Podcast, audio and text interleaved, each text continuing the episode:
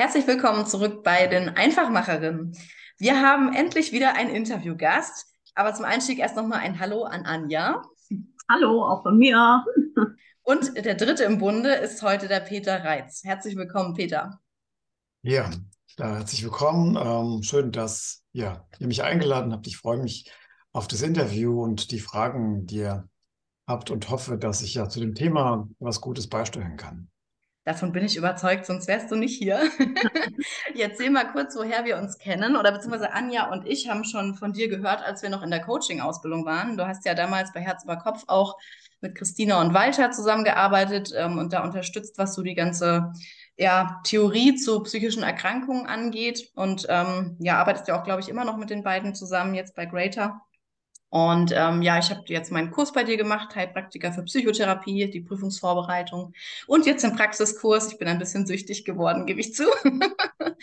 genau. Und ähm, ja, aus dem, was ich so von dir mitgekriegt habe, auch was du so an Themen in deinem ähm, Arbeitsalltag hast, habe ich gedacht, das würde sehr gut zu uns passen, weil wir auch so immer unser Motto einfach machen und einfach machen haben. Und ich glaube, das passt sehr gut zu dem, was du tust. Ähm, vielleicht kannst du mal kurz in zwei, drei Sätzen sagen, was machst du beruflich? Ja, ich bin Kompetenzentwickler von Beruf. Das heißt, ich helfe Menschen, Dinge ja besser oder Dinge einfacher machen zu können und habe da ja vielleicht so zwei, drei Schwerpunkte. Ähm, einmal das Thema ähm, Entscheidungsfindung, Krisenintervention, aber auch das Thema Karriereentwicklung. Äh, diese Themen hängen oft miteinander zusammen. Mhm kommen nacheinander oder miteinander, ähm, auch hoffe ich vor äh, bei der Arbeit mit Klientinnen. Das ist ein Teil meiner Arbeit. Ansonsten ähm, arbeite ich sehr viel im Bereich äh, Training, im Bereich äh, Kompetenz, Entwicklung mit Menschen. Da geht es um das Thema Kommunikation, äh, auch manchmal um Führungsthemen. Und ähm, insgesamt äh, gibt es verschiedene Formate, in denen ich arbeite. Manchmal heißt sie Coaching, Beratung, manchmal eben Therapie. Ähm, genau. Oder halt eben ja auch Training, wenn ich ähm, für Unternehmen arbeite oder für Institutionen, kann man sagen. Mhm. Ja. Was ist dein beruflicher Hintergrund? Also was hast du für eine Ausbildung jetzt für den Job? Bist du ähm, Heilpraktiker für Psychotherapie oder studierter Therapeut oder was ganz anderes? Ja, genau. Ich bin ähm, äh, Psychologie studiert äh, für diese Arbeit, die ich jetzt mache und bin systemisch ausgebildet. Das ist im Grunde mein Hintergrund, mein fachlicher Hintergrund. Ähm, das heißt, ich äh, lasse in diese methodische Haltung auch andere Sachen einfließen aus der ja, personenzentrierten Beratung, aus der gewaltfreien Kommunikation. Aber so der Hintergrund ist im Grunde systemisch und das ist so mein Handwerkskoffer in all diesen ja, Bereichen, in denen ich arbeite, aber auch so eine persönliche Haltung, auch so ein Menschenbild, das mich ja ausmacht, kann man sagen. Bist du schon immer, also bist du eingestiegen über diese Therapeutenschiene oder ähm, wie war so dein Weg dorthin, wo du jetzt eben hingekommen bist? Ja, das ist eine gute Frage. Ähm, ich komme eigentlich aus einem ganz anderen Bereich, aus dem technischen Bereich. Und damit habe ich begonnen. Ich habe ganz klassisch begonnen, nach der Schule eine Ausbildung zu machen im technischen Bereich. Und äh, fand das gut auch. Also aus dem Bereich Nachrichtentechnik, IT komme ich.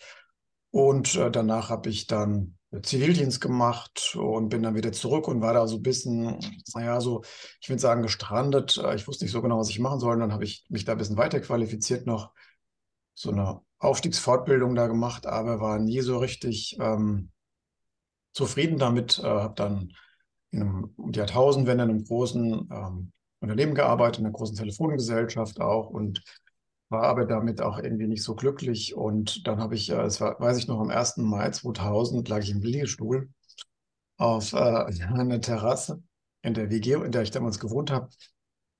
Und hatte quasi einen Einfall, dass ich im Grunde das äh, sozusagen, ich würde sagen, hinwerfe, aber ich habe es so ein bisschen hingeworfen, auch muss man sagen. Und mein Hobby zum Beruf äh, mache. Ich habe äh, damals schon sehr viel Musik gemacht und habe auch äh, so eine musikalische, künstlerische Ausbildung und habe dann im Grunde da umgesattelt und habe viele Jahre auch als Künstler gearbeitet im künstlerischen Bereich. Ähm, habe also viele Jahre in Bands gespielt und unterrichtet. Und über diesen Weg, äh, ja, habe ich einfach gemacht, kann man sagen. Ne? Also ich habe nicht lange nachgedacht, sondern ich habe das einfach gemacht. Und es hat sich für mich einfach richtig angefühlt. Und an diesem 1. Mai habe ich diese Entscheidung getroffen und habe sie auch niemals bereut und habe sie auch wirklich umgesetzt und bin da mutig vorangegangen und hatte auch nicht einen Funken an Zweifeln, dass das irgendwie scheitern könnte. Ich war damals jung, ich war ungebunden und ich hatte da keine großen Verpflichtungen und habe gedacht, ich mache ich jetzt einfach. Und wenn das irgendwie schief geht, kann ich immer wieder zurückgehen. Und habe das dann viele Jahre auch gemacht, habe das aufgebaut. Es hat mir sehr viel Spaß gemacht. Ich habe unfassbar viele Menschen kennengelernt, bin viel rumgekommen, habe auch in großen Stadien gespielt, tatsächlich mit Bands zusammen, Künstler kennengelernt. Auch es war sehr, sehr bereichernd. Und durch die ja, Arbeit mit den Menschen, da bin ich ähm, auch mit vielen Jugendlichen in Kontakt gekommen und habe so festgestellt, dass viele Jugendliche, die ich da unterrichtet habe, auch ja so ein großes Vakuum hatten, was das Thema Berufswahl angeht, Studienwahl, was soll ich machen? Und ich fand es damals sehr erschreckend, dass äh, tatsächlich hm, junge Leute da in der Schule sind, vielleicht 10 oder 13 Jahre, und im Grunde da rauskommen und nicht wissen, was sie machen können, beziehungsweise überhaupt, was sie können für Kompetenzen auch. Und so kam der Wunsch auf, mich in diese Richtung ein bisschen weiterzuentwickeln, weil ich da auch einen Bedarf gesehen habe auch und habe dann eine Coaching-Ausbildung gemacht auch und habe dann Formate einfach mal auf den Weg gebracht, wo es darum ging auch, äh, wie können Jugendliche mehr in ihre ja, Kompetenzen kommen, wie können sie eher wahrnehmen, spüren auch und ja, und dann gab es ja glückliche Zufälle oder was auch immer, wenn es die geben kann im Leben. Da wurde jemand aufmerksam und hat mich dann gefragt, ob ich das auch in Schulen machen konnte, im Rahmen von Projekten, Projektwochen auch. Und dann habe ich das durchgeführt äh, und dann kamen wieder andere Leute, sind auf mich aufmerksam geworden. Und dann bin ich über diesen Bereich der Kompetenzentwicklung auch äh, in diesen therapeutischen Bereich reingekommen, weil das ein recht schmaler Weg ist, dann von diesem Thema berufliche Entwicklung, ähm, auch in diese persönliche Entwicklung auch. Und äh, da gab es auch eben auch therapeutische Themen und wo ich gemerkt habe, okay, gut, wenn man da so eine Zulassung hat auch, ne, wenn man diese Themen auch sozusagen ja berücksichtigen kann, auch in seiner Praxis auch. Und so kam das eine zum anderen. Und ich muss sagen, ähm, ich hatte nie ein Ziel. Das klingt jetzt äh, absurd oder verrückt oder vielleicht auch äh, unglaublich. Ich hatte nie ein Ziel, da wo ich jetzt bin, mit den Dingen, die ich jetzt mache ich hatte ein, nie ein Ziel da zu sein, sondern es hat sich immer so ergeben. Das eine hat sich dann zum anderen ergeben und wer weiß, wo ich in zehn Jahren, was ich in zehn Jahren mache. Vielleicht verkaufe ich Blumen in Schweden oder so. ja, und das würde ich niemals ausschließen. Das meine ich wirklich ernst. So, und es macht mir total Spaß, was ich mache. Es ist eine wirklich ganz, ganz tolle Arbeit. Ich äh, kann sehr viel mit Menschen arbeiten.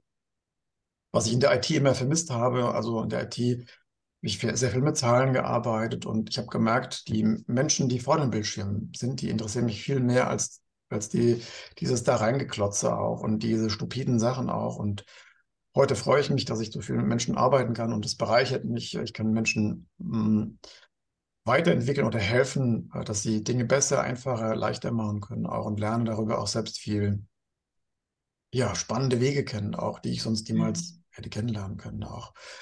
Und ja, so kam das eben im Bereich Coaching, Therapie. Dann habe ich Psychologie studiert auch und dann eine systemische Ausbildung gemacht auch, eine längere auch und habe mich da so rein entwickelt auch. Und ähm, genau, wie ich schon gesagt habe, ich hatte nie den, das Ziel, jetzt da anzukommen, das eine große Ziel. Und dann, wenn ich das erreicht ist, nur dann kann ich glücklich sein und froh sein, sondern ganz und gar nichts. Und die Dinge haben sich einfach so ergeben und es haben sich Türen aufgemacht, wo ich gar nicht wusste, was da welche aufgehen werden. Das ist spannend, was du sagst, weil gerade in dem Karrierebereich habe ich oft das Gefühl, dass es eben immer so darum geht, du musst dieses Ziel haben, du musst die eine Berufung finden, du musst eine Vision haben, wo du hin willst. Jetzt sagst du ja eigentlich, dein persönlicher Weg war mehr so auf den Bauch zu hören, auf das, was, was dir Spaß macht und immer nach der Freude zu gehen. Ja. Wie ist das, wenn du mit deinen Klienten in dem Karrierebereich arbeitest? Also sagst du denen das genauso, wie du es erlebt hast? Oder, äh, weil die kommen ja vielleicht auch zu dir und sagen, Herr Reitz, ich brauche ein Ziel und ich muss dahin und ich muss Karriere machen. Wie ist da so die, deine Strategie? Ja, das ist eine spannende Frage und da gibt es oft auch so Ambivalenzen. Also einmal vielleicht mit Zielen, die vielleicht gar nicht von einem selbst kommen, also die man mal mitbekommen hat. Und ich erlebe nicht selten auch so eine Art Hidden Agenda, also dass so ein innerer Plan existiert, der gar nicht so bewusst ist. Das können so versteckte Aufträge sein, nach dem, wer man zu sein hat, nach dem, was man zu haben, zu glauben, was, dass man es braucht, so ne, an materiellen Dingen oder auch an Status oder Besitz, was auch immer.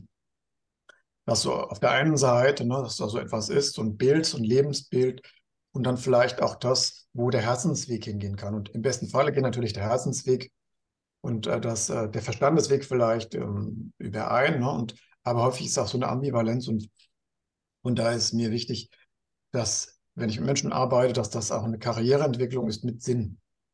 Und das ist das, wenn der Sinn verloren geht, das ist so meine Erfahrung, dann wird eben auch das persönliche Leben krisenhaft auch. Und dieses Krisenhafte hat die Angewohnheit, dass es nicht nur diesen beruflichen Bereich erfasst oder erfassen kann, sondern auch mhm. den persönlichen Bereich auch. Und dann kommt, kann so ein ganzes Leben auch ins Strudeln kommen auch. Und ähm, es ist immer wieder erstaunlich, dass Menschen, die ja vielleicht auch so im öffentlichen Leben stehen, die ein großes Ansehen genießen, vielleicht auch in der Öffentlichkeit, ähm, dass ähm, dort manchmal sich Abgründe auch auftun und sich ein großes Unglück, persönliches Unglück verbergen kann. Und man sieht nur das, was man außen nach außen sieht. Mensch, der muss ja glücklich sein, dem muss ja gut gehen, ne, wenn jemand so, so eine Position erreicht hat oder so. Und dahinter vielleicht jemand ist, der sehr unglücklich ist. Und ich frage mich dann auch mit den Klienten, wozu, wozu, für wen und für was das alles. Ne?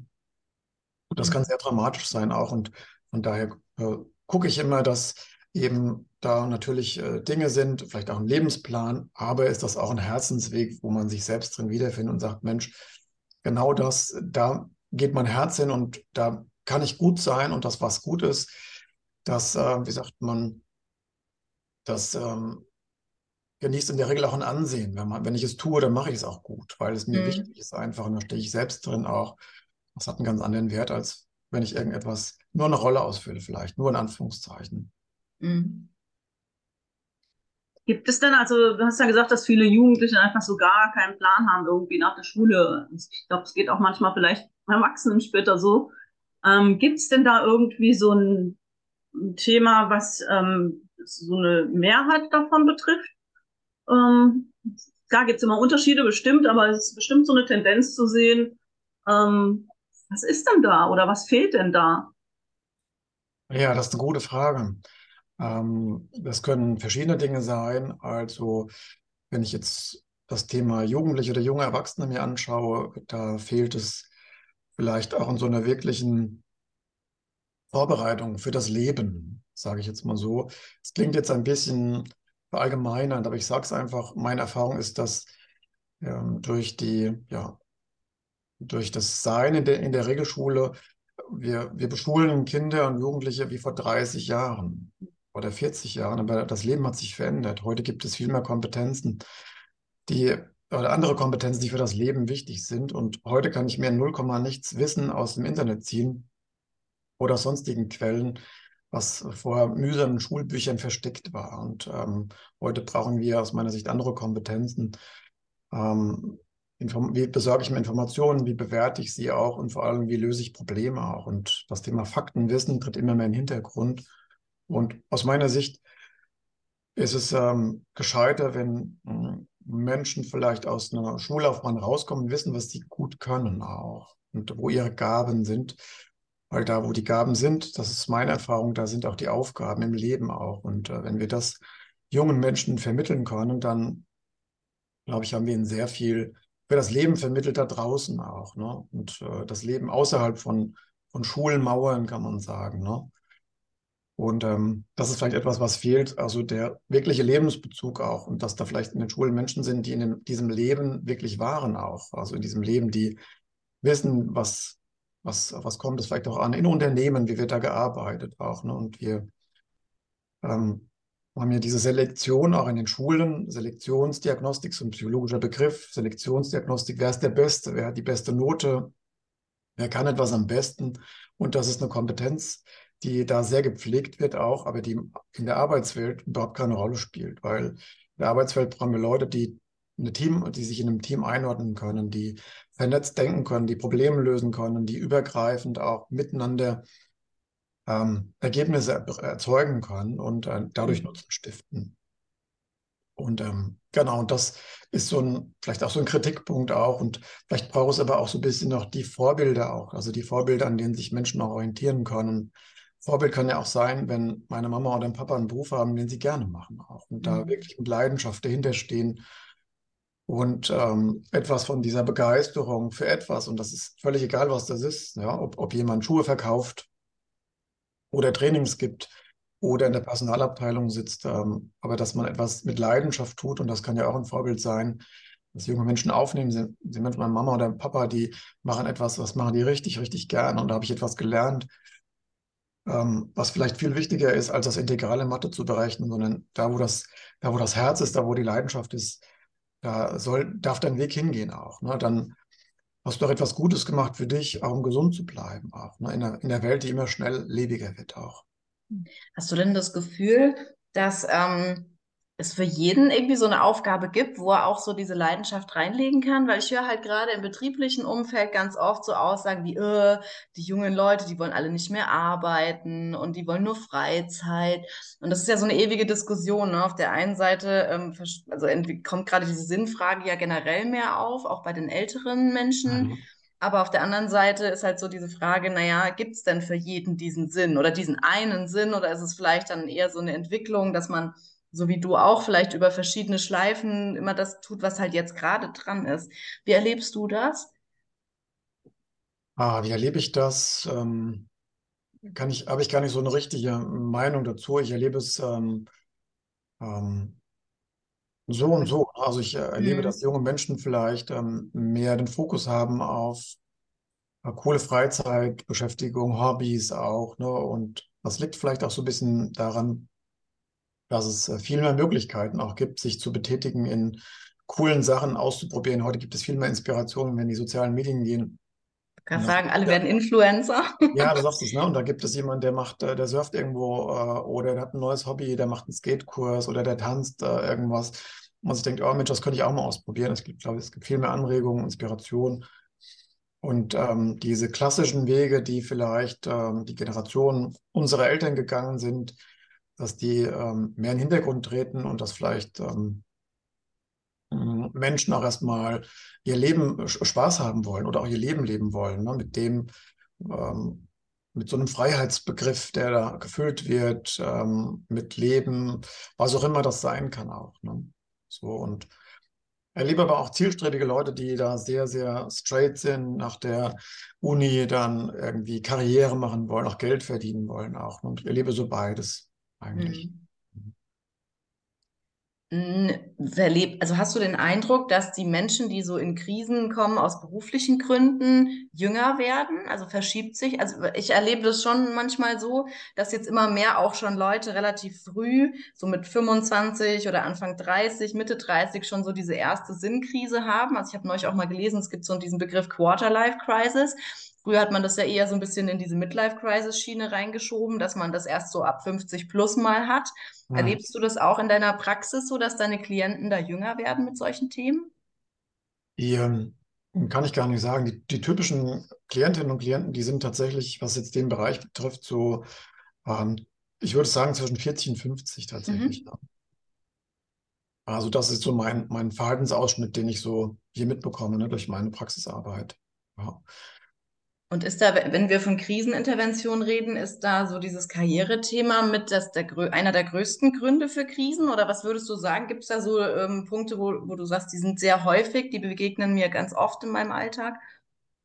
Äh, ja, es sind äh, Karrierethemen, aber sehr oft Beziehungsthemen auch. Mhm.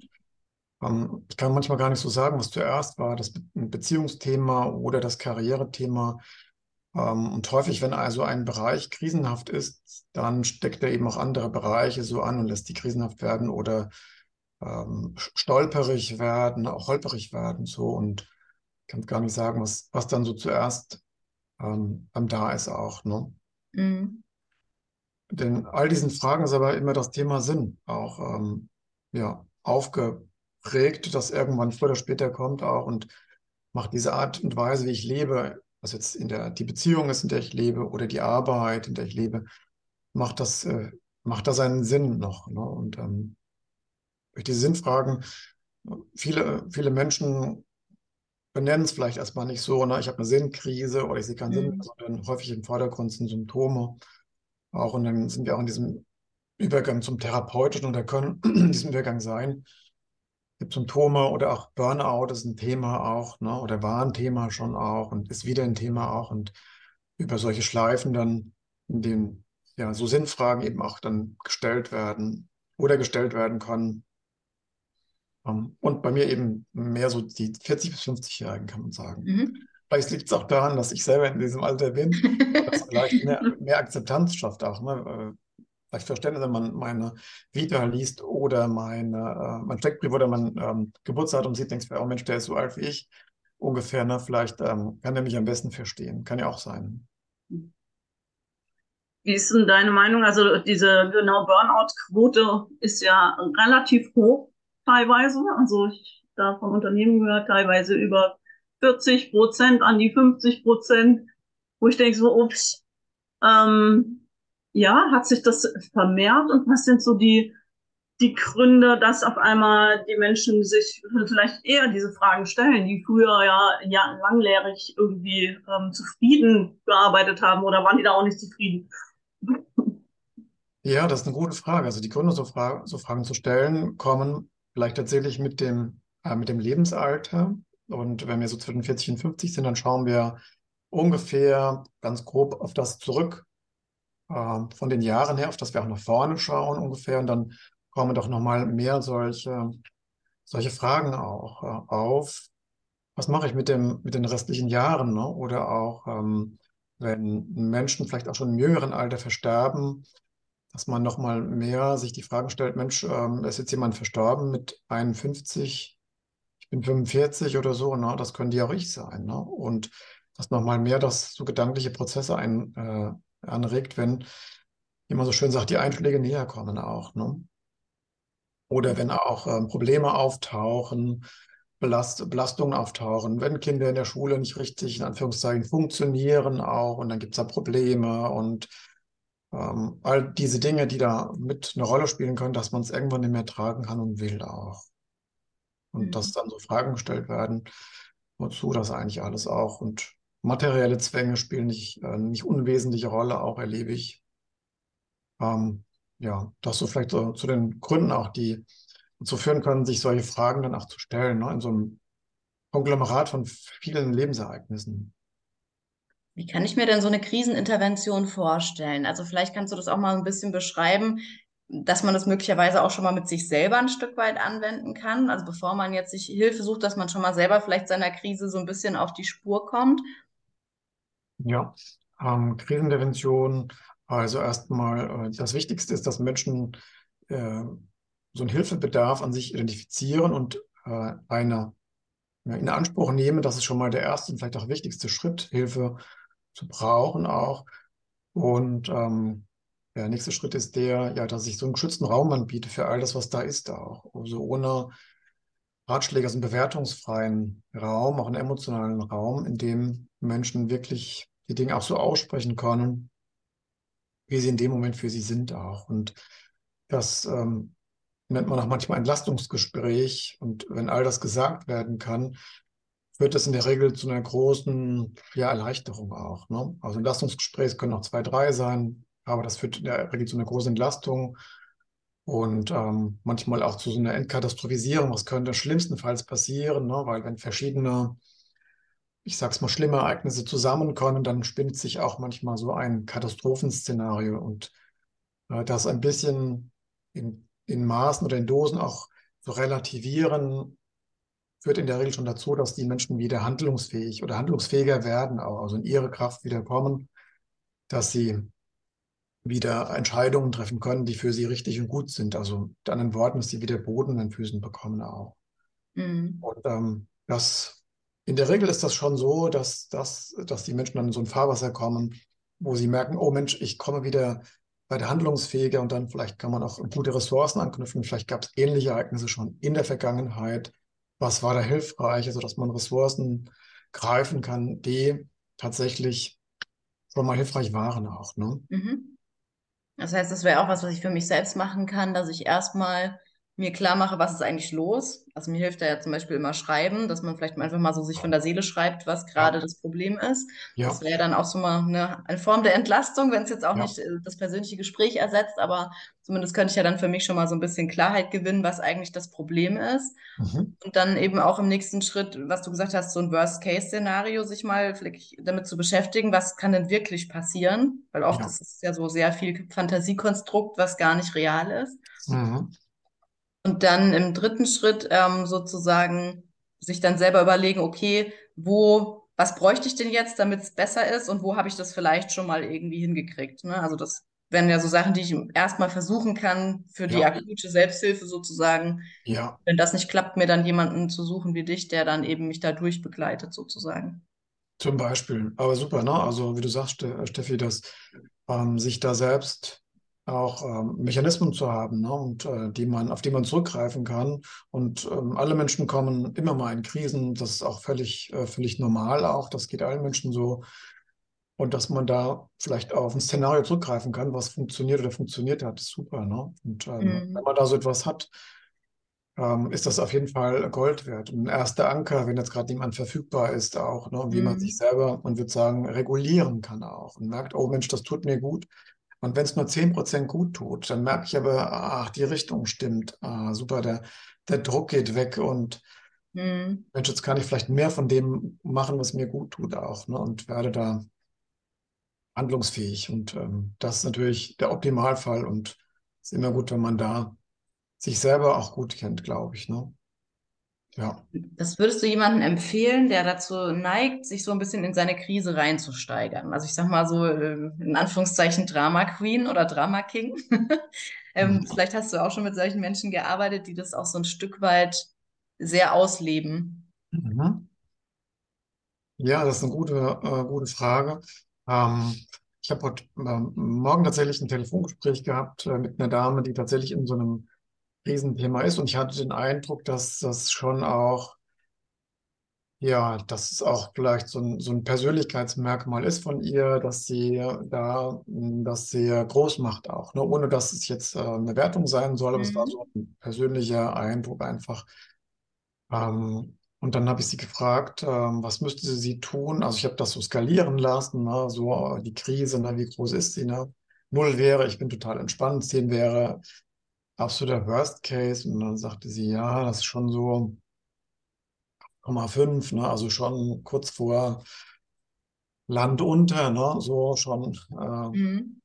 Und was müsste sie tun, damit es auf 9 geht, 9,5. Ne? Also ich ähm, arbeite gerne mit so der, dieser Paradoxintervention. Also wie macht das? Wie haben Sie das gemacht, dass Sie da jetzt so sind? Ne? Und mhm. mal angenommen, Sie würden auf die 9 kommen wollen. Was, was müssten Sie da tun? Ne? Stelle mich da natürlich auch so ein bisschen naiv und das kann aber so ein bisschen erhellend sein, auch, Mensch, ich tue vielleicht auch irgendwas, dass es jetzt so ist auch, ne? Und natürlich möchte ich nicht, dass jemand auf diese 9 geht, der 9,5, um Gottes Willen, und dann nur so ein bisschen äh, plakativ, Mensch, wenn ich das auf die 9 schaffe oder 9,5 oder sogar 10, vielleicht schaffe ich es sogar, wenn ich von dem etwas weniger mache, was mich jetzt dahin geführt hat, dass ich auf die 7 komme, ne? Das erinnert mich so ein bisschen an Watzlawick, diese Anleitung zum Unglücklichsein, ja, oder? Genau. Sehr gut. Ja, genau. Ne? Und äh, darum, darum geht es ein bisschen. Wie, wie schaffen das Menschen auch, ne? Manchmal. Mhm. Und natürlich mit all dem Respekt auch und dem der Wertschätzung, äh, die Menschen ähm, verdienen, auch gegenüber Verhaltensweisen. Und niemand möchte unglücklich sein oder äh, in Krisen kommen, aber manchmal sind wir auch ein Stück weit, ja, die handeln dann in unseren Dramen auch und äh, können unseren Anteil gar nicht so erkennen. Und dann ist das so eine pointierte Frage, die auch eigentlich ja dann für Schmunzeln sorgt auch. Ne? Im ersten Moment ein bisschen geschockt, aber dann auch so ein bisschen mit dem Schmunzeln, Mensch, ja, ist das eine gute Frage, ne? Ja, wie mache ich das? Ne? Und mal angenommen, ich möchte Ihr Problem haben, ne? Wie, wie könnte ich das, sagen Sie es mal, wie könnte ich das schaffen? Ne? Wie würde ich das hinkriegen? Ja, die Frage feiere ich jedes Mal. Finde die gut. Ja, was müssten Sie da tun? Ne? Ja, sagen Sie, was müsste ich da tun? Also, wie, wie wird es gehen? Ne? Und so, Sie sind ja die Expertin und sagen Sie mal, dass ich auch so ein Experte sein kann. Ne? Mache ich, mach ich, wenn ich ein gutes Gefühl habe, äh, zu jemandem, der auch ähm, diese Reflexionsfähigkeit vielleicht auch so hat. Ne? Und mhm. ähm, ich möchte natürlich nicht, dass jemand Hörer aufknallt. ja. Dann, wenn wir in der Krise sind, dann ist es ja oft so, dass und wir meistens nur eine Entscheidung bräuchten, um aus der Krise wieder rauszukommen. Also zumindest habe ich so das Gefühl, dass oft die Krisen dadurch entstehen, dass wir keine Entscheidung treffen oder uns davor drücken. Ich weiß nicht, ob du das so unterschreiben würdest, aber was würdest du sagen, was ist so der, die größte Hemmschwelle, warum Menschen sich mit Entscheidungen so schwer tun? Also gerade mit den großen Entscheidungen. Mhm. Ja, das ist eine gute Frage. Ähm, größte Hemmschwelle mit Entscheidungen. Äh, ich, ich, frage mich manchmal, ob wir das irgendwo auch mal gelernt haben, uns zu entscheiden. Und ich glaube, eine große Hemmschwelle ist sicherlich auch, dass es so viele Entscheidungsmöglichkeiten gibt. Ich glaube, das ähm, spielt eine Rolle. Auch und wenn ich, ähm, bleibe nochmal bei dem Beispiel von bei der Berufs- oder Studienwahl, mit, wenn ich mit Jugendlichen arbeite, ähm, es gibt, glaube ich, 350 Ausbildungsberufe, die man heute lernen kann und noch mehr schulische Ausbildungsberufe. Und dann kann ich noch vielleicht ähm, Abitur machen, habe dann noch mal einen riesen Pulk an Studiengängen, die ich belegen kann. Ne? Und ähm, wenn ich mich, mich, jetzt für einen Ausbildungsberuf entscheide, dann entscheide ich mich ja für alle 309, also gegen die 349 anderen. Mhm.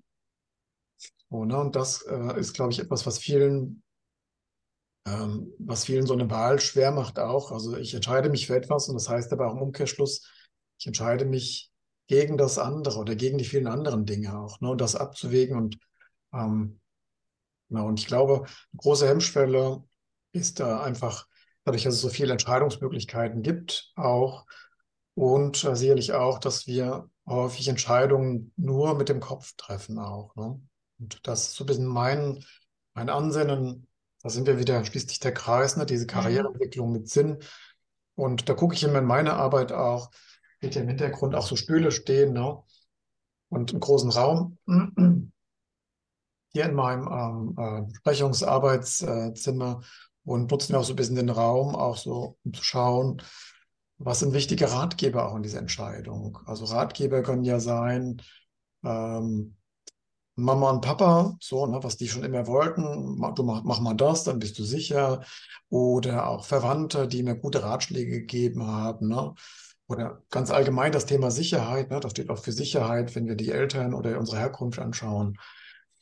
Und ähm, das ist ein guter, kann ein guter Ratgeber sein, keine Frage, aber vielleicht gibt es noch andere gute Ratgeber. Also ähm, wofür schlägt mein Herz auch? Oder wo geht mir das Herz auf? Wo fühle ich mich leicht? Wo ist der Weg der Freude auch? Ne? Und eben, dass wir nicht nur diese, diese althergebrachten konservativen Werte uns anschauen, die vielleicht dazugehören auch, sondern auch ähm, das Gefühl, muss man sagen. Mhm. Und, äh, und das ist so meine Erfahrung, wenn eben beides gehört oder gesehen werden kann, auch das Gefühl, dann ist es leichter, sich zu entscheiden auch. Ne? Also den Verstand und das Gefühl und dann äh, sind die Hemmnisse vielleicht äh, nicht so groß, sondern dann kann ich das mehr sehen. Ne? Also wer ist mein Ratgeber jetzt? Der Verstand oder das Herz ne? oder vielleicht mhm. sogar die Liebe. Ne? So, vielleicht ist das auch manchmal so ein Ratgeber, ähm, den es lohnt, ähm, mit ins Boot zu nehmen auch. Ne? Und auch wenn ich eine Entscheidung treffe, zu wissen, Mensch, wer hat mich denn jetzt gerade beraten oder von wem lasse ich mich gerade beraten in dieser Entscheidung. Ne? Mhm. Das, kann helfen, eine gute Entscheidung zu treffen, auch äh, die nicht nur einseitig ist, sondern möglichst, ja, man würde sagen, ganzheitlich auch, also möglichst viele Aspekte berücksichtigt eines Menschen, eines Lebens auch. Ne? Und ähm, so meine Erfahrung, dass die Entscheidungen dann kraftvoller sind auch und mehr nachhaltiger sind und auch mal ich, äh, vielleicht Zweifel überstehen können, ne? die es immer gibt. Ne? Mal, äh, war das richtig und so. Ne? Und so ein Mensch was sagt dein Herz? Ne? Mein Herz, ganz klar, das sagt hier, das ist der Weg. Ne? Und ja, jetzt, wo jetzt merke ich auch das Gefühl wieder, ne? das ist nämlich da oder da und, und jetzt stimmt es auch wieder. Ne? Jetzt fühle ich mich wieder in der Mitte auch. Ne? Mhm. Das ist schon so ein Kraftbringer dann auch, ne? Irgendwie nochmal sich dann ähm, das nochmal durchzuspüren und ähm, ich bin manchmal so ein bisschen noch ähm, gerade bei Jugendlichen wieder, ähm, sich dann gegen die Eltern praktisch durchzusetzen, ähm, von wegen, mach doch was Vernünftiges und geh doch noch studieren und du musst doch und hilft es dabei auch nochmal so ein bisschen mutiger da zu werden? Hast du da Erfahrung mit? Ich hoffe.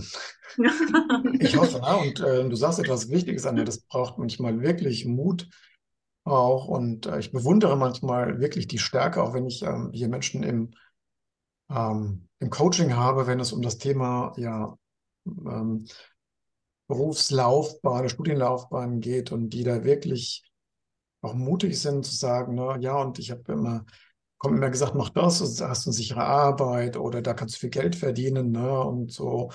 Und ich bewundere wirklich immer und versuche auch die Menschen, die jungen Menschen auch daran zu bestärken.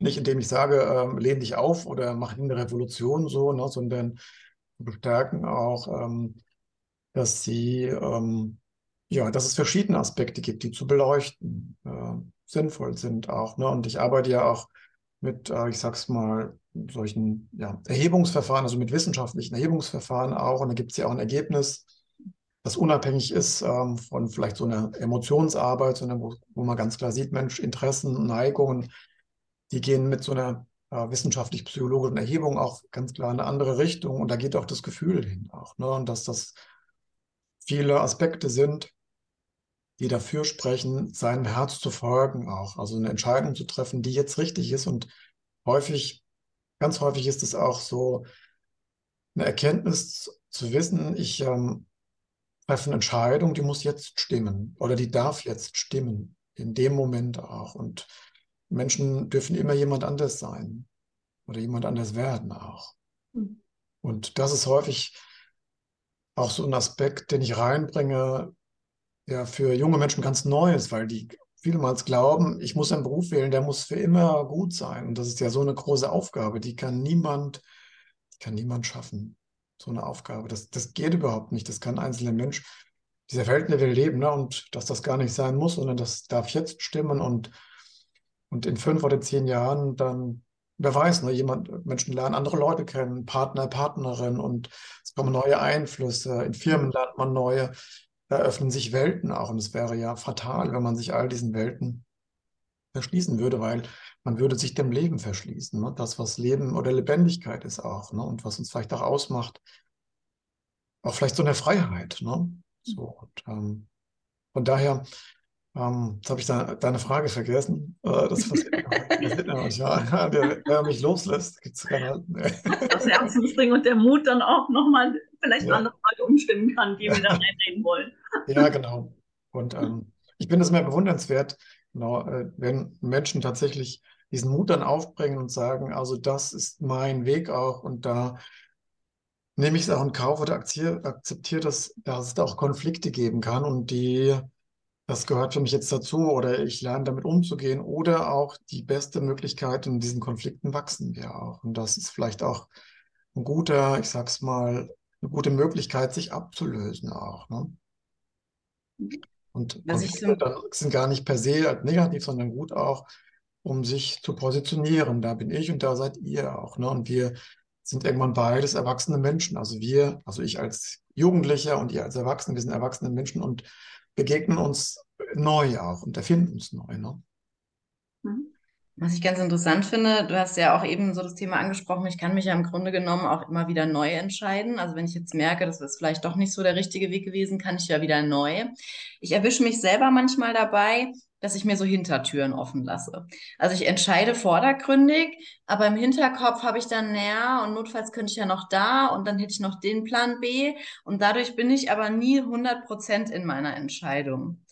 Ja. Findest du, das ist was, was, äh, wie soll ich das sagen, eher was Kontraproduktives, wenn man das tut, weil eine Entscheidung mit 100 Prozent ist natürlich viel kraftvoller und ich habe dann vielleicht eben auch mehr Mut, die durchzusetzen? Oder sagst du, naja, das ist eigentlich was, was, was ganz natürlich ist, was jeder irgendwie macht? Und das glaube ich auch, äh, wie du sagst, ähm, dass das natürlich ist, dass man verschiedene Optionen hat und dass man sich vielleicht für eine entscheidet, die jetzt am wahrscheinlichsten ist und, ähm, und es vielleicht gar nicht diese 100% Entscheidung braucht, um hinter etwas zu stehen und äh, planen oder Pläne, Vorhaben kraftvoll zu verwirklichen auch. Ne? Und ähm, Genau, in, in meiner, wenn ich jetzt zurückschaue, in meiner, in meinem beruflichen Werdegang gab es auch verschiedene Möglichkeiten. Und ich habe auch so ein bisschen ausprobiert und geguckt, Mensch, äh, was finde ich spannend und ich fange mal an und so, dann gucke ich, wie sich das entwickelt. Auch und habe ich gesehen, Mensch, da gab es, haben sich Türen geöffnet und dann, äh, es wurden Anfragen mich herangetragen, könnten sich vorstellen, sowas für uns zu machen. Ne? Und habe ich noch nie gemacht. Ja klar, kann ich mir vorstellen, mache ich. Ne? Und dann bin ich da riesig gewachsen, auch durch so eine Herausforderung, die ich natürlich auch angenommen habe, aber wo ich vorher gar nicht auf dem Schirm hatte, dass so etwas kommen könnte auch. Ne? Mhm. Und ähm, so ähm, habe ich da verschiedene Sachen auch so vorgehabt und man könnte sagen, hinter diesen drei Sachen habe ich alle hundertprozentig gestanden. Ne? Mhm. Oder so, ne? Und ähm, geguckt einfach, wie, wie reagiert das Leben darauf oder was passiert, ne? Und dann auch geguckt, wo gibt es, wo geht die Reise hin auch und dann, da wo die Tür sich geöffnet hat, die Türen, dann auch sagen, Mensch, äh, das klingt gut und das fordert mich heraus und da, da kann ich wachsen auch. Ne? Also da habe ich natürlich auch Bock drauf, aber da kann ich auch wachsen, da, da geht was. Ne? Mhm. Und das weiß man, glaube ich, auch vorher nicht. Und von daher glaube ich, ist gut, wenn man verschiedene Optionen auch hat. Und ich glaube, das ist auch ähm, menschlich und vielleicht auch ein, ein guter Anteil an Kreativität, der ja auch dahinter steht, verschiedene Wege gehen zu können. Ne? Mhm. Welchen Praxistipp hast du denn noch für Menschen, die gerade wirklich in so einer Situation sind, dass sie das Gefühl haben, ich bin völlig entscheidungsunfähig? Also ich muss gerade eine Entscheidung treffen, aber ich bin so festgefahren, dass ich überhaupt nicht rauskomme. Mhm. Ähm, Ein Erste-Hilfemittel sozusagen. Erste-Hilfemittel, ähm, Praxistipp. Ähm, wenn jemand vielleicht Entscheidungs, ähm, sich gerade nicht entscheiden kann, kann man so sagen. Ähm, ein guter Tipp kann sein, möglichst ähm, davon Abstand zu gewinnen, ähm, weil häufig man sehr nah ist jetzt an einem Thema und das dann mh, hm, vielleicht wie so ein, wie so ein Bild, so ein Bild, äh, wo man jetzt sehr nah ist und kann gar nicht mehr erkennen, kann gar nicht mehr klar sehen. Ne? Und mhm. sich ähm, von dem Bild äh, zu, ja, zu entfernen auch, ne? Und dann wieder klarer zu sehen und diese Entfernung oder diese, ich würde sagen, Zerstreuung ist so negativ besetzt, aber dieses Loslösen davon, das glaube ich, ist eine gute Möglichkeit, ähm, dass sich, dass man wieder ein besseres Gefühl dafür entwickelt auch. Und da gibt es Leute, die gehen spazieren, die machen eine Wanderung, die machen einen Kurzurlaub. Also die gehen raus aus ihrem gewohnten Umfeld, wo sie damit konfrontiert sind oder die ähm, mal eine Kneipentour, was auch immer, ne? kann, kann ja auch sein. Ne? Also was mhm. einem da hilft oder besuche einen Freund, Freundin mal woanders, mal einen Urlaub. Ich glaube, das alles können Dinge sein, man sich von etwas mal distanziert und da wieder neu drauf zu schauen. Mhm. Also etwas auch, was auch in so Richtung Loslösung, Entspannung auch geht, ne? Von dieser dringenden mhm. Entscheidung, sich mal, ja, mal loszulassen auch. Und hast du auch einen Tipp, wieder so ein bisschen mehr in Verbindung mit dem eigenen Bauch zu kommen? Weil du hast, wir haben jetzt viel über das Thema Herzensentscheidung gesprochen und oft sind wir ja im Alltag irgendwie so gar nicht gut mit uns verbunden, weil wir mit den Gedanken ständig unterwegs sind oder vielleicht auch in der Angst sind. Wir hatten ja auch schon das Thema Sicherheit. Also hast du da noch irgendeinen Tipp, wie man mit sich selber da wieder besser in Kontakt kommt und wieder Vertrauen auf sein Bauchgefühl aufbauen kann? Ja, eine Möglichkeit könnte sein, zu überlegen, welche Entscheidungen gab es schon in meinem Leben, die ich vielleicht äh, aus dem Bauch heraus getroffen habe. Oder? Und welche Entscheidungen gab es da, welche waren gut auch. Und ähm, da mal so reinzugehen in diese Bauchentscheidung, dieses Gefühl, wie es damals schon mal war, um das vielleicht nochmal zu kultivieren. Und das kann ein bisschen schwierig sein, wenn man es alleine macht, weil man mhm. ja auch so ein bisschen gefangen sein kann in, seinen, in seinem Denkkarussell und sich dazu auch vielleicht jemanden suchen, der das mit einem machen kann. Es kann ein guter Freund oder eine gute Freundin sein, die sehr behutsam mit einem umgeht auch und wenig Ratschläge gibt. Kann aber auch ein Coach sein, mhm. die einen gezielt dazu hinleitet, zu diesen Entscheidungen und auch diese, wenn man sehr wenig Erfahrung hat damit, mit den Bauentscheidungen, die einen ein bisschen dazu anleitet und ermutigt, ermuntert auch dieses Gefühl von Verbundenheit, von Intuition, von vielleicht auch getragen sein, ins Leben mhm. zu kultivieren auch und da kleine Schritte zu machen, die sich aus meiner Sicht immer lohnen. Mhm. Ja, und vor allem auch jemanden zu haben, der einen davon abhält, dann immer nur an die schlechten Sachen zu denken. Weil wir haben ja dann auch so die Tendenz, dann fallen einem fünf Entscheidungen an, die alle Mist waren, ja, aber die eine, die richtig gut war, die fällt einem dann irgendwie erst ein, wenn einem jemand anders so diesen Impuls auch gibt. Ja. Ja. Mhm. Ja. Cool. Anja, hast du noch was? Nee, im Moment, also mir wird jetzt nochmal einfallen zu deiner, ähm, ja, zu deiner Change ähm, Academy heißt das, ne? Soweit ich weiß. Ja, Change Active äh, und Change Active Akademie. Genau. Wie das so aussieht. Das ist ja auch aufgebaut aus verschiedenen Bausteinen anscheinend. Ähm, und was ihr da eben so macht und bewirkt. Ja, also einmal ähm, ja, im Bereich Change Active Coaching, Training, äh, Seminare geht es um ja, die Themen mh, Kompetenzentwicklung, äh, um Formate wie ähm, äh, ja, Coaching. Also da geht es um meine persönliche Arbeit, kann man sagen, alleine meine persönliche Arbeit mit den Formaten, die wir uns schon kurz angeschaut haben, also Krisenprävention, Entscheidung, Karriereentwicklung, aber auch das Thema Kommunikation spielt da ähm, eine Rolle. Und dann habe ich ja vor, ich weiß gar nicht mehr, 10, 2009, also doch schon wieder 14 Jahre her, großer Gott, äh, eine Akademie gegründet, äh, weil ich gerne mehr in das Thema Aus, eine Bildung und Aus- und Weiterbildung äh, gehen wollte, auch um Erfahrung, Wissen weiterzugeben. Und ähm, da geht es im Grunde in der Akademie um Aus- und Weiterbildung von therapeutischen, psychologischen, beratenden Berufen. Das heißt, wir bilden im Team Menschen aus, die ja, Entwicklungsprozesse mit anderen verantwortlich führen können. Und ähm, eine Herzensangelegenheit, Herzensidee von uns ist auch, Menschen auch in ihrer Kraft in der Selbstständigkeit zu führen, weil viele Menschen, die zu uns kommen, sind sehr gut ausgebildet, haben gute Ambitionen und was vielen aber schwerfällt auch, ist das Thema, ja, wie werde ich Unternehmer oder Unternehmerin aus? Und äh, dazu habe ich auch ein Buch geschrieben, 2016 mit einer Kollegin, das auch das nochmal aufgreift. Äh, ich gucke gerade, ob ich es hier liegen habe. Ah, ich habe es nicht liegen, aber. Wir verlinken ich, das gerne. Jetzt werde ich Coach. Jetzt werde ich Coach und ähm, äh, das Teil hat einen, das Buch hat einen sehr großen Marketing-Teil, weil es uns auch so ein Anliegen ist, zu wissen, ähm, auf der einen Seite bin ich gut ausgebildet und ich bin methodisch fit und habe viel zu geben, auch an Leidenschaft und Passion.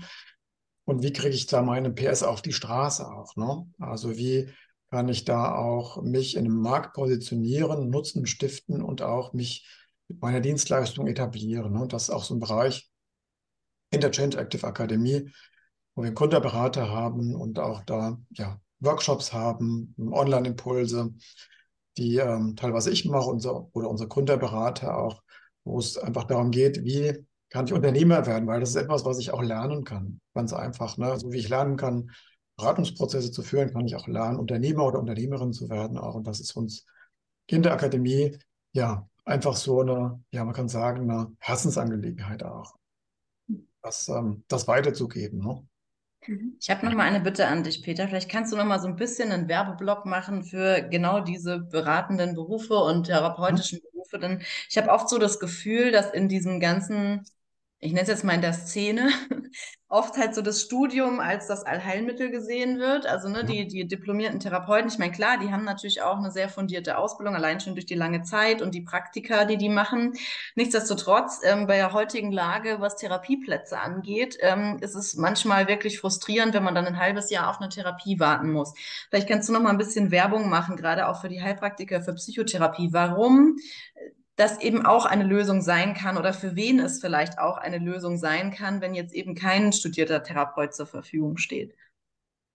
Mhm. Ja, und wie du sagst, ne, also zu einem Heilpraktiker oder Heilpraktikerin Psychotherapie zu gehen kann eine Lösung sein, wenn ich jetzt ein ganz bestimmtes Thema habe und suche mir da tatsächlich auch einen Experten oder eine Expertin, die da auch ausgewiesen ist, ne, die diese Themen auch auf ihrer Website entsprechend zeigt auch und da vielleicht auch in ihrer Außendarstellung man das auch erkennen kann auch. Ne? Und äh, durch Texte oder vielleicht auch ein Telefongespräch, man merkt, Mensch, da ist jemand, der hat da echt Ahnung, Feldkompetenz, Lebenskompetenz auch. Und das kann etwas sein, was den studierten Psychotherapeuten oder Therapeutin auch da unterscheidet oder unterscheiden kann, dass äh, natürlich der der studierte äh, Therapeut, die Therapeutin natürlich ein großes ähm, Portfolio abdeckt. Ähm, die meisten Therapeuten sind verhaltenstherapeutisch ausgebildet und natürlich da in allen Störungsbildern, die es da gibt, entsprechend ähm, ausgebildet, geschult,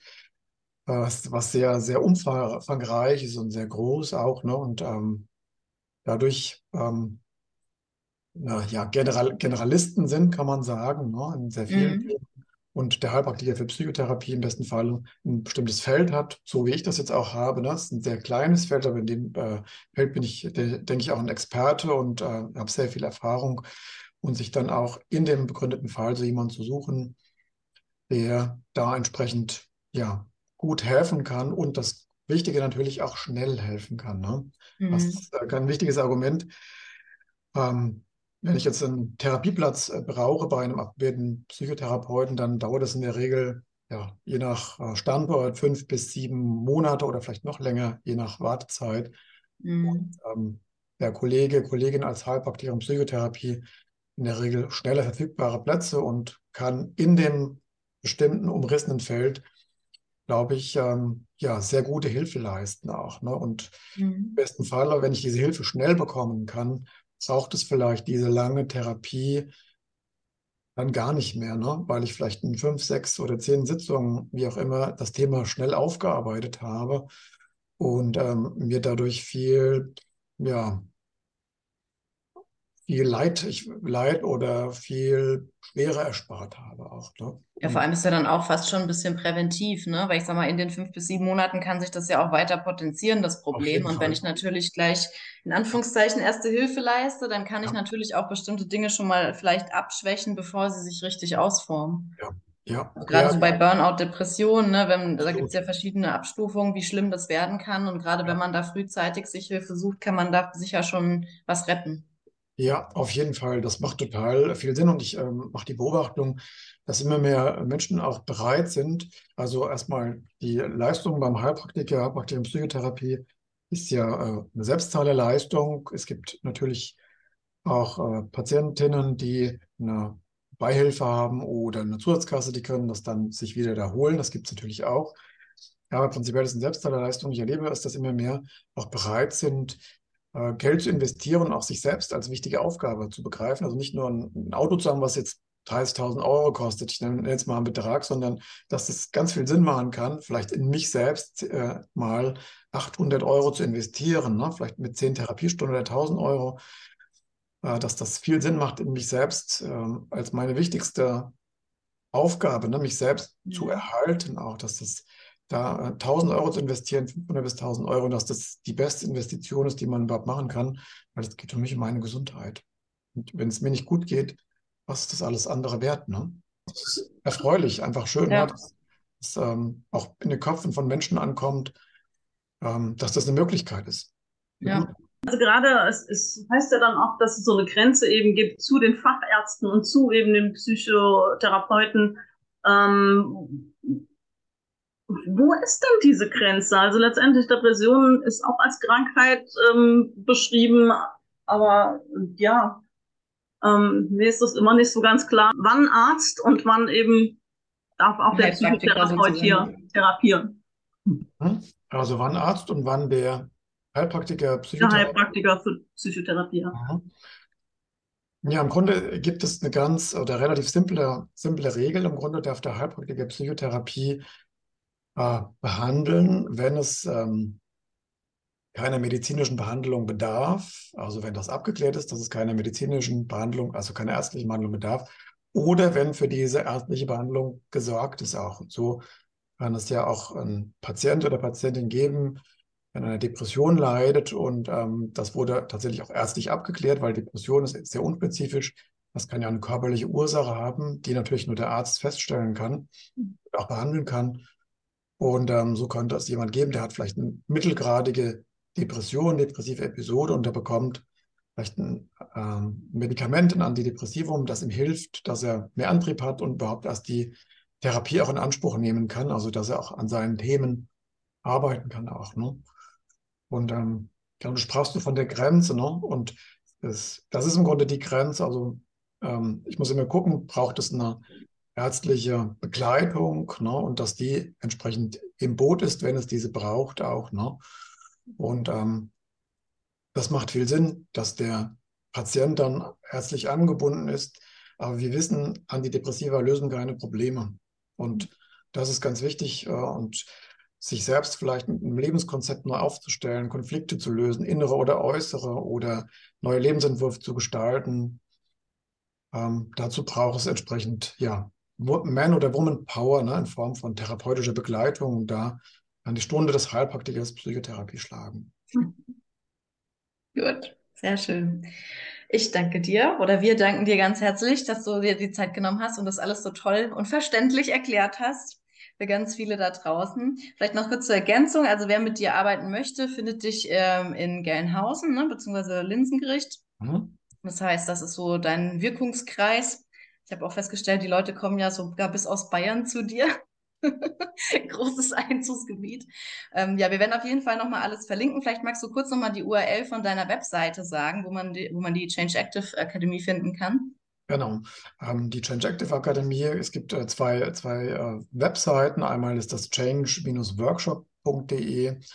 Da sind unsere therapeutischen ja, Weiterbildungen aufgelistet, unsere Workshops auch. Ähm, vor allem im systemischen Bereich, wir sind eher systemisch aufgestellt. Und es gibt eine Website, das ist die Heilpraktiker-Psychotherapie-Ausbildung.com. Und dort gibt es Informationen, wie man eben Heilpraktiker, Heilpraktikerin Psychotherapie erwerben kann, auch, ne, wie man diese Berufszulassung erwerben kann, auch ähm, im besten Falle schnell und einfach. So, darum geht ein bisschen. Und ähm, dann in diesem Berufsfeld dann entsprechend auch ja, arbeiten kann mit einer Zulassung und natürlich auch entsprechend mit einer ja, methodischen Ausbildung, die man bei uns auch bekommen kann. Super. Dankeschön. Dann wünschen wir dir auf jeden Fall von Herzen weiterhin ganz viel Erfolg und ähm, ja, wir finden es echt toll, was du tust. Ich glaube, dass das ganz vielen Menschen hilft da draußen, weil je zufriedener wir alle sind, ähm, auch mit unseren Entscheidungen, mit unseren Berufswegen, ich glaube, desto besser wird die Welt da draußen. Von daher danke für deine Arbeit und bis ganz bald. Ganz vielen Dank für eure Einladung, Steffi und Anja. Ähm, ja, ich habe mich sehr, sehr gefreut und ähm, ähm, würde mich freuen, wenn die Worte ein bisschen Inspiration gegeben haben, auch vielleicht auch zu einem Werdegang, äh, wie er sein kann, aber vielleicht auch zu fachlichen Themen.